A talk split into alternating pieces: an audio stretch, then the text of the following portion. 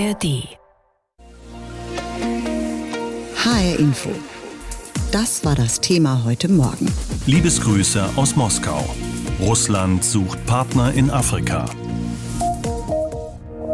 In Russland, in den Staatsmedien gibt seit Wochen vor allem ein Thema, die besonderen Beziehungen zu Afrika. Kaum ein Regierungsvertreter, der in den letzten Wochen nicht dort war, Hände geschüttelt hat oder hinter verschlossenen Türen auch den ein oder anderen Deal ausgehandelt hat. Präsident Putin hat sogar einen Aufsatz geschrieben darüber, wie wichtig die Partnerschaft und Zusammenarbeit ist. Und dabei fällt oft das Wort von der langjährigen Völkerfreundschaft, wobei die wohl besser mit knallharter Interessenspolitik zu beschreiben ist. Heute hat Putin zum Afrika-Gipfel nach St. Petersburg eingeladen. Christina Nagel berichtet. Mit Ungeduld warte er auf das Treffen mit den Staats- und Regierungschefs der afrikanischen Länder in St. Petersburg, schrieb der russische Präsident in einem Artikel, der in gleich sieben Sprachen veröffentlicht wurde. Russland, so Wladimir Putin, messe dem Gipfel große Bedeutung bei. Die Charmoffensive, die mit viel Aufwand inszeniert wird, kommt nicht von ungefähr. Russland bemüht sich um Verbündete auf internationalem Parkett und angesichts der Sanktionen des Westens auch um neue Märkte, alternative Logistikrouten und eigene Zahlungsverkehre. Es geht um Energietransfer, Getreide und Dünger, um die Förderung von Bodenschätzen. Die zu Sowjetzeiten viel beschworene Völkerfreundschaft hat durch den Krieg gegen die Ukraine politisch wieder Konjunktur. Wir sind für eine weitere Stärkung der traditionell freundschaftlichen Beziehungen zu den Ländern Afrikas und der wichtigen regionalen Vereinigung der Afrikanischen Union auf der Basis von Gleichberechtigung, gegenseitigem Respekt und Nichteinmischung in innere Angelegenheiten. Also, und das ist Putin wichtig zu unterstreichen, auf einer anderen Basis als der Westen mit seinem erhobenen Zeigefinger, seinen Forderungen nach guter Regierungsführung, nach Wohlverhalten. Putin greift in seinen Reden gezielt auf, was afrikanische Staats- und Regierungschefs oft beklagen. Er geißelt Neoimperialismus und Neokolonialismus. Seine Botschaft, wir sitzen im selben Boot. Ich bin mir sicher, dass wir gemeinsam eine gerechtere, multipolare Welt etablieren können, dass die Ideologie der Exklusivität, das neokoloniale System, das es einigen wenigen erlaubt, die Ressourcen der ganzen Welt auszubeuten, der Vergangenheit angehören wird. Es sind Botschaften, die durchaus verfangen, die aber auch Erwartungen wecken, dass der Kreml dem afrikanischen Kontinent nicht nur durch ein paar Besuche politisch mehr Gewicht zubilligt und dass es, anders als nach dem ersten Russland-Afrika-Gipfel 2019, nicht bei Ankündigungen bleibt, wenn es um mehr Handel und mehr Investitionen geht. Mehr als nur Absichtserklärungen erwarten einige afrikanische Delegationen auch mit Blick auf den Getreidedeal, aus dem Russland vorerst ausgestiegen ist. Dieser hatte mit dafür gesorgt, dass Getreide- und Lebensmittelpreise trotz des russischen Krieges gegen die Ukraine weitgehend stabil blieben. Die russische Führung hat im Vorfeld des Gipfels zugesichert, den Verlust ukrainischen Getreides wettzumachen, und zwar im Fall besonders bedürftiger Länder unentgeltlich. Entsprechende Gespräche liefen, betonte Vizeaußenminister Sergei Verschinin in der vergangenen Woche. Ich habe keine Zweifel, dass es auch so kommen wird. Ich denke, das wird ein wichtiges Signal bezüglich unserer Haltung gegenüber diesen Ländern sein, in erster Linie gegenüber afrikanischen Ländern und dem globalen Süden. Signale aber dürften vielen nicht reichen. Das gilt auch für einen anderen sensiblen Bereich, den der Sicherheitspartnerschaften, wenn es um die Frage geht, welche Rolle die Wagner-Truppe künftig spielen wird, deren Chef Prigozhin nach seinem Marsch auf Moskau in Ungnade gefallen ist und welche Auswirkungen dies auf andere Deals hat, vor allem auf die Ausbeutung von Bodenschätzen. Präsident Putin hat bereits angekündigt, sich mit jedem einzelnen Staats- und Regierungschef, der anreist, persönlich treffen zu wollen. Es sind weniger als erwartet was der Kreml mit vielen schönen Bildern und gewichtigen Deklarationen vergessen machen wird. Ja, Wladimir Putin hat ja zurzeit nicht so viele Freunde, zumindest nicht aus unserer Warte. Seit dem Kriegsbeginn isoliert er sich immer mehr. Der Westen ist versperrt, aber die Welt ist ja noch groß. Und so sucht sich der russische Präsident eben neue Wege, um an Einfluss und Macht zu gewinnen, zum Beispiel in Afrika. Darum hat er heute zum Gipfel nach St. Petersburg eingeladen. Jetzt könnte man ja denken, viele Länder in Afrika dürften nicht glücklich darüber sein, dass Putin gerade das Getreideabkommen mit der Ukraine aufgekündigt hat. Das wird ja vor allem in Afrika gebraucht. Das wird bestimmt Thema sein, genauso wie der Wunsch vieler afrikanischer Länder, unabhängiger vom Westen zu sein. Wie Putin versucht, einen Einfluss in Afrika zu gewinnen. Julia Lin berichtet. Mohammed Noor ist Getreidehändler in Somalias Hauptstadt Mogadischu. Auf dem größten Markt des Landes, dem Bakara-Markt. Der Name des Markts kommt vom somalischen Wort für Getreidespeicher Bakar. Doch genau darum macht Mohammed Noor sich Sorgen seit Russland den Getreidedeal mit der Ukraine gestoppt hat. 100 Prozent aller Menschen in Somalia nutzen Weizen. Wir beten zu Gott für Frieden in der Ukraine und überall auf der Welt. Das Ende des Getreidedeals und die Auswirkungen auf den afrikanischen Kontinent. Es wird ein großes Thema auf dem Russland-Afrika-Gipfel sein, der von Donnerstag bis Freitag im russischen St. Petersburg stattfindet. Laut Daten der Vereinten Nationen erhielt Somalia seit Beginn des Abkommens mehr als 53.000 Tonnen Weizen aus der Ukraine. Im Nachbarland Kenia waren es mehr als 436.000. Im Vorfeld des Gipfels sicherte Russlands Präsident Wladimir Putin zu, sein Land könne das ukrainische Getreide ersetzen. Man erwarte in diesem Jahr eine Rekordernte. Putin als Retter des Weizens für den afrikanischen Kontinent? Erstmal lässt seine Absage an den Getreidedeal mit der Ukraine die Preise steigen. Keine gute Nachricht, erklärt Samuel Ramani, Politikwissenschaftler in Oxford und Russland-Afrika-Analyst. Diese Preiserhöhungen halten also entweder über einen längeren Zeitraum an oder sie erhöhen weiterhin das Risiko, dass die Unterernährung in Ländern wie Äthiopien, Ländern wie Sudan, Somalia und in ganz Zentralafrika noch viel schlimmer wird. Das Welternährungsprogramm gibt an, dass 750.000 Tonnen Getreide im Rahmen des Abkommens tatsächlich in die ärmsten Länder in Subsahara-Afrika gingen. Doch auf lange Sicht wird der Preisanstieg für die Verbraucher noch schlimmer sein. Weizen ist bei weitem nicht das einzige für die afrikanischen Delegationen wichtige Thema beim Russland-Afrika-Gipfel. Ein weiterer Punkt, die Unabhängigkeit vom Westen, wirtschaftlich wie politisch. Putin weiß um dieses Interesse vieler afrikanischer Länder und schreibt in einem vor dem Treffen veröffentlichten Artikel, wir haben die afrikanischen Völker konsequent in ihrem Kampf für die Befreiung von der kolonialen Unterdrückung unterstützt. Wir haben bei der Entwicklung der Staatlichkeit und der Stärkung ihrer Souveränität und Verteidigungsfähigkeit geholfen. Buhlen, um afrikanische Staaten an der Seite Russlands zu wissen. Aber die haben weltweit viele Optionen, weiß Hassan Kanenje. Er ist Direktor einer kenianischen Denkfabrik. Wirtschaftlich verändert sich die Welt. Und bei dem, was wir den Aufstieg des Rests nennen, geht es nicht um den Niedergang des Westens, sondern vielmehr um den Aufstieg der anderen. Und dieser Aufstieg hat die politischen und internationalen Beziehungen, insbesondere in Afrika, verändert. Und so sieht Afrika zunehmend die Möglichkeit, Optionen zu haben, da es sich nicht nur um Moskau, Brüssel und Washington handelt. Im Grunde ist es Peking, das eine viel größere Rolle spielt als die beiden anderen Zentren zusammen. Auch die Türkei oder arabische Länder würden eine immer wichtigere Rolle spielen. Es sei deshalb das Interesse vieler afrikanischer Staaten, neutral zu bleiben und nicht klar Position zu beziehen. Russlands Krieg gegen die Ukraine dürfte dennoch, auch abgesehen vom Weizen, eine Rolle spielen.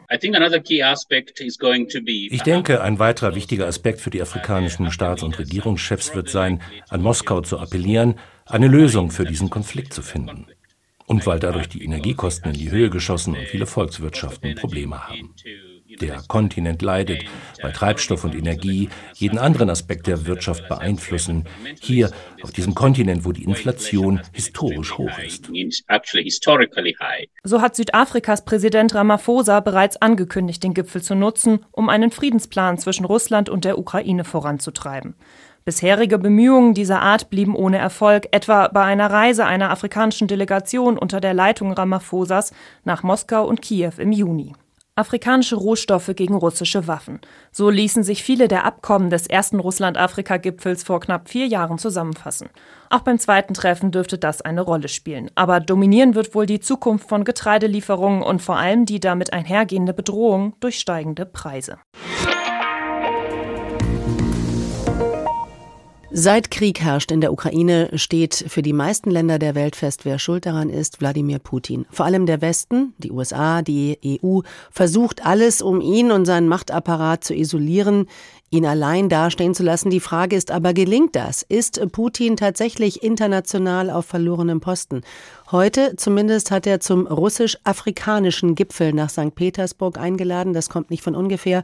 Russland drängt schon länger auf den Kontinent, will Einfluss, Big Business und damit China verdrängen und natürlich auch den Westen.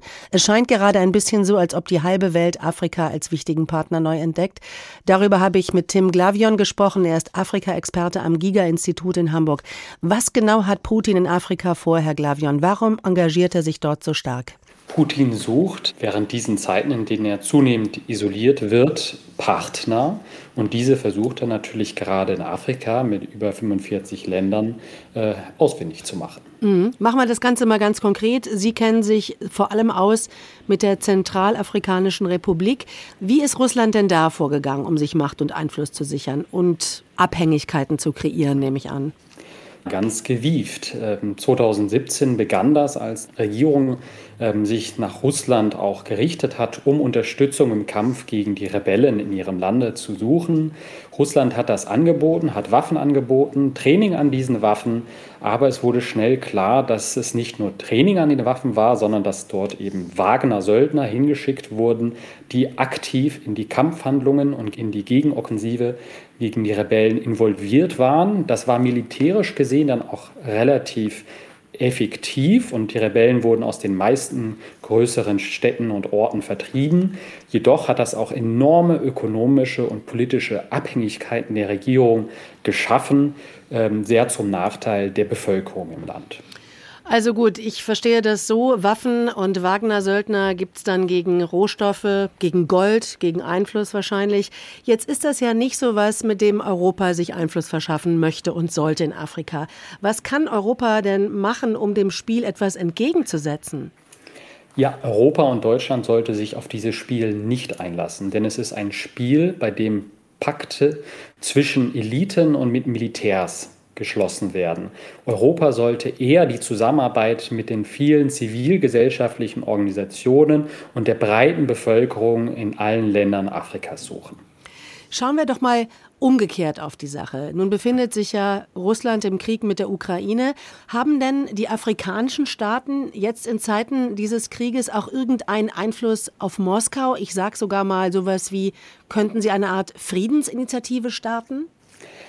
Das haben mehrere afrikanische Staaten versucht. Im Juni sind sie in die Ukraine und nach Russland gereist, haben mit sowohl Zelensky und mit Putin gesprochen. Leider auch erwartbar durchaus äh, hat das nicht zu einem Durchbruch geführt. Und man sollte nicht unterschätzen, äh, wie sehr diese auch von Putin vorgeführt wurden. Also ähm, das ist natürlich auch ein starkes Zeichen, wenn afrikanische äh, Länder dorthin reisen und nicht nur sagen, äh, wir sind auf Seiten Putins, sondern sagen, wir wollen mit beiden Seiten sprechen und einen Frieden schaffen und dann natürlich auch ganz klar von Putin abgewiesen werden. Also das ist durchaus der Versuch afrikanischer Staaten äh, zu zeigen, wir haben eine eigene Position, wir sind weder auf der einen noch auf der anderen Seite, sondern wir wollen aktiv in die Friedensaktionen eintreten. Jetzt hat die Bundesregierung ja vor einiger Zeit ihre erste Afrika-Strategie vorgestellt. Für was steht die jetzt? Steht die für ein stärkeres, auch besseres Engagement Deutschlands auf dem afrikanischen Kontinent? Ja, sie steht dafür, dass Deutschland sich mehr engagieren will und vor allem auch präsenter auf dem afrikanischen Kontinent werden möchte. Denn bisher ist Deutschland durchaus sehr aktiv in Afrika, gerade auch durch sehr hohe Gelder und wirtschaftliche Abkommen, die mit verschiedenen Ländern geschlossen werden.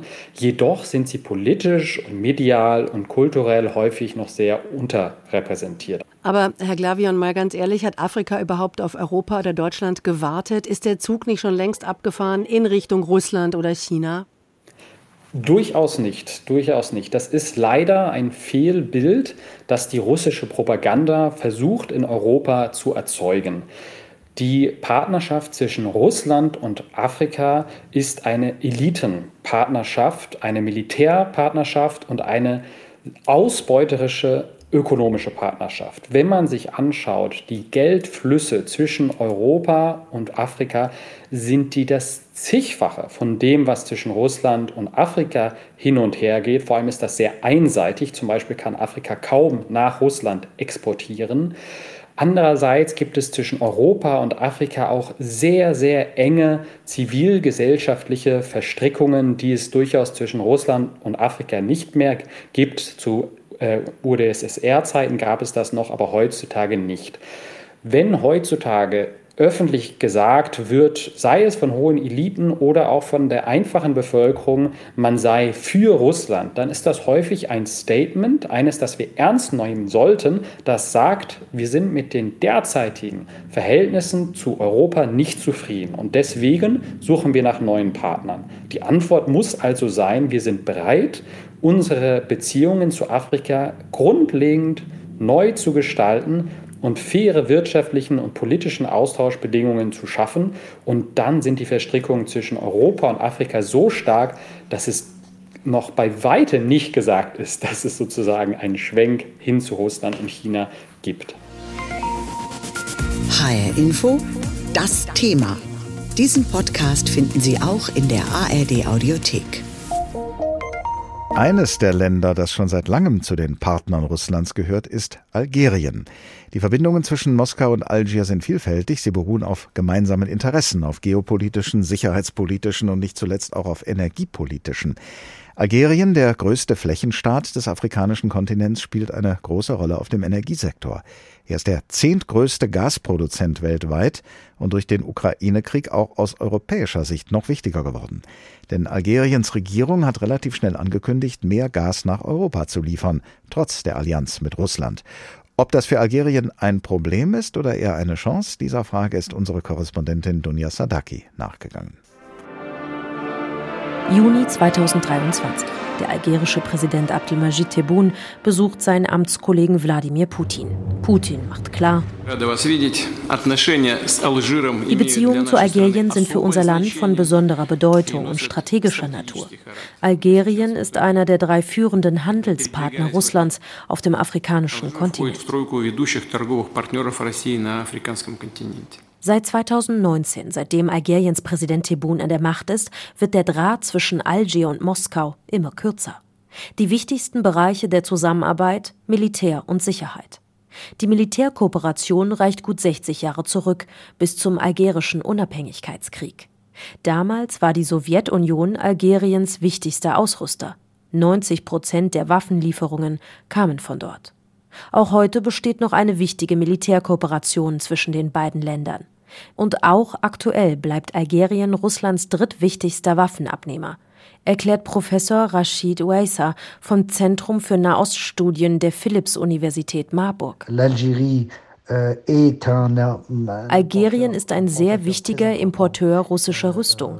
Von 2002 bis heute stammen 76 Prozent aller algerischen Waffenimporte aus Russland, gefolgt von China mit rund 7 Prozent und Deutschland mit etwa 6 Prozent. Und beim letzten Treffen der beiden Präsidenten haben sie das erste Mal von einer strategischen Partnerschaft gesprochen.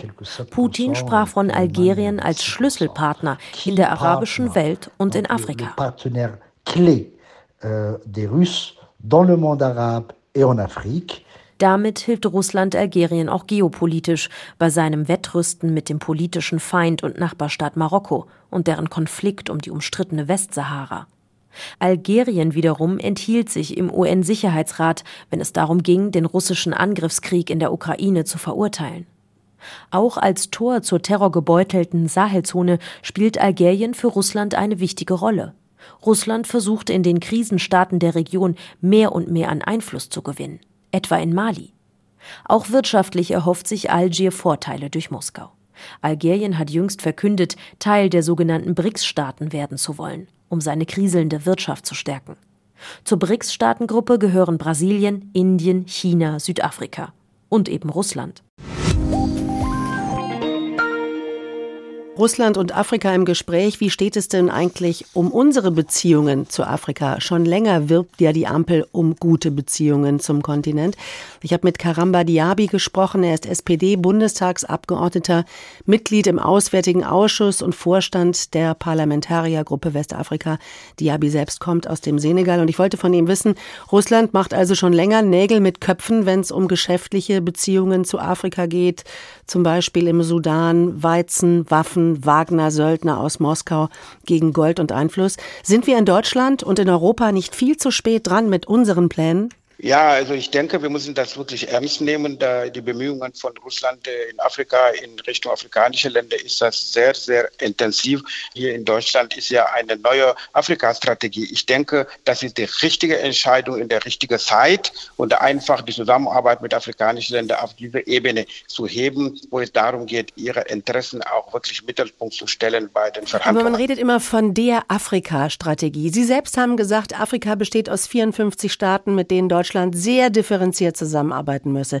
Wie kann es überhaupt eine Strategie für einen ganzen Kontinent mit 1,4 Milliarden Menschen geben? Es geht nicht darum, eine Strategie für den gesamten Kontinent, die gültig, sondern für einzelne Partner, mit denen man zusammenarbeitet, mit den einzelnen Partnern auch darüber zu reden, was habt ihr vor, was haben wir vor, was können wir zusammen machen. Das ist die Orientierung der Afrika-Strategie. Das sind gute Fragen. Was haben wir vor, was können wir zusammen machen, was Sie da gerade gesagt haben? Wenn man über diese Afrika-Strategie was liest, dann scheint es der Ampel sehr wichtig zu sein, dass man eine feministische Entwicklungspolitik betreibt. Also das klingt jetzt irgendwie auch in meinen weiblichen Ohren komisch, weil ich immer denke, die Menschen in Afrika haben andere Sorgen, zum Beispiel Arbeitslosigkeit, Inflation, Armut, Dürrekrise und Hunger.